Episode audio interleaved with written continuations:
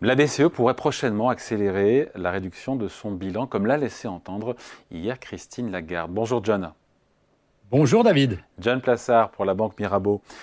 Euh, c'était devant les députés, députés européens, Christine Lagarde qui a affirmé que la BCE mettrait fin à ses réinvestissements sur le marché obligataire. On expliquera euh, en quoi ça consiste évidemment. Elle a dit dans un futur, je le cite, dans un futur qui n'est pas si loin. Donc on se dit quoi? On se dit que c'est une question de mois ou pas? Alors, déjà, il faut rappeler une chose, c'est que ces propos avaient déjà été tenus il y a quelques mois de cela, mais euh, Christine Lagarde avait dit que les membres n'en avaient pas parlé ensemble. Alors là, on comprend euh, en lisant à travers les lignes que apparemment les membres en ont parlé cette fois-ci. Donc euh, effectivement, lorsque et on, peut détailler après les, plans hein, qui ont fait que ce bilan a tellement gonflé euh, le bilan de, de, la Banque centrale européenne, mais globalement, on pourrait s'imaginer que ça peut se terminer en début d'année prochaine. Évidemment, ça va dépendre de plein de facteurs qu'on peut aussi détailler, mais globalement, l'idée c'est que on est dans un processus de normalisation de la politique monétaire de la Banque centrale européenne et que face à la baisse euh, théorique et effective de l'inflation, eh bien, euh, il faut baisser les taux d'intérêt. Il faudra baisser les taux d'intérêt bientôt et il faudra baisser en même temps le bilan. Donc, on peut euh, s'attendre à ce que ça arrive potentiellement premier trimestre 2024. Oui, parce qu'il y a le fait qu'ils en parlent entre eux et c'est vrai que la, BCE pourrait officiellement, on ne sait pas, commencer à en discuter lors de son prochain, sa prochaine réunion de politique monétaire. Donc, c'est jeudi prochain. Je rappelle que le lendemain, le gouverneur de la Banque de France, François Villeroy de Gallo, sera notre invité en direct sur Boursorama vendredi 15 décembre euh, à 8h30. Donc ils, vont commencer à en parler, je lui poserai la question, dès la réunion du mois de décembre ou ils en parleront peut-être un peu plus tard au mois de mars Et après, il y a la mise en œuvre. Et après, il y a la mise en œuvre, évidemment.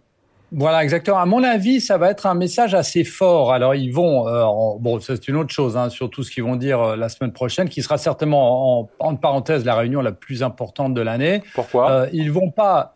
Pourquoi? Parce que on est dans une situation où vous avez les anticipations de baisse de taux pour la Banque centrale européenne qui vont arriver plus tôt que celle de la Fed. Donc aujourd'hui, le consensus anticipe la banque que la Banque centrale européenne va baisser ses taux en avril et la Fed en mai. Alors ça peut changer. Hein, c'est le consensus, mais on est euh, dans, un, dans une réunion qui est tellement proche d'avril, si ça devait être le cas, qu'on doit avoir un message. Et ce message, évidemment, euh, ne serait pas direct. Christine Lagarde va pas dire euh, la semaine prochaine, on va baisser les taux.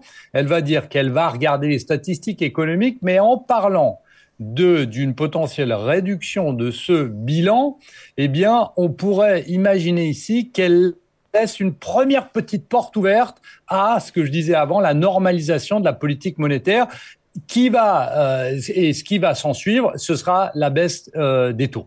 Ouais, parce qu'il faut le rappeler, on aurait dû commencer par ça, euh, pardon John, mais c'est vrai que peu de gens le savent, mais aujourd'hui, la BCE continue d'intervenir sur le marché obligataire.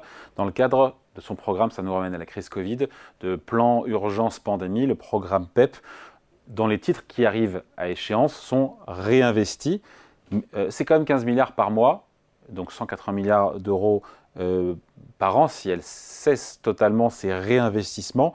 Voilà, donc euh, peut-être plus pour très longtemps si c'est mis Voilà, exactement. Alors, d'abord, il faut rappeler une chose. Vous l'avez dit, ce programme PEPP, e qui s'appelle, qu'on dit euh, communément PEP, il a pris fin le 1er juillet de cette année. Mais, comme vous le disiez, il y a un réinvestissement euh, des obligations, euh, des emprunts qui sont faits chaque mois. Et c'est très important de le noter. Pourquoi? Parce que, vous savez, il y a dans le PEPP, e il y a trois volets. Il y a un volet d'obligations corporate qui est pour soutenir les entreprises, un volet d'obligations euh, publiques qui est pour soutenir les États membres. Et le troisième et dernier volet, c'est le volet qu'on appelle convert bonds, qui est pour soutenir le secteur financier. Alors, ce qu'on imagine, c'est que si euh, on ne réinvestit pas donc euh, ce qui est arrivé à terme le 1er juillet, eh bien, ça va accélérer la baisse du bilan. Il faut rappeler une chose ici parce que et, aussi on aurait dû commencer par ça, le bilan de la Banque centrale européenne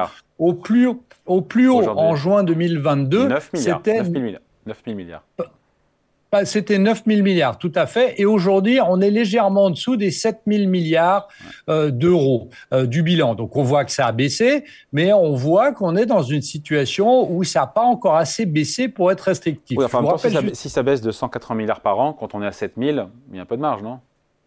Il y a un peu de marge, effectivement, mais ce qu'il ce qu'il faut rappeler ici, c'est que vous avez beaucoup d'études qui ont été écrites sur euh, les baisses des bilans des banques centrales, que ce soit de la Banque centrale européenne ou suisse ou, ou, ou américaine, et que on considère que chaque baisse euh, substantielle euh, de volume euh, du, du bilan euh, correspond globalement correspond hein, à un pourcentage comme si vous augmentiez les taux D'accord Parce qu'on devient plus restrictif.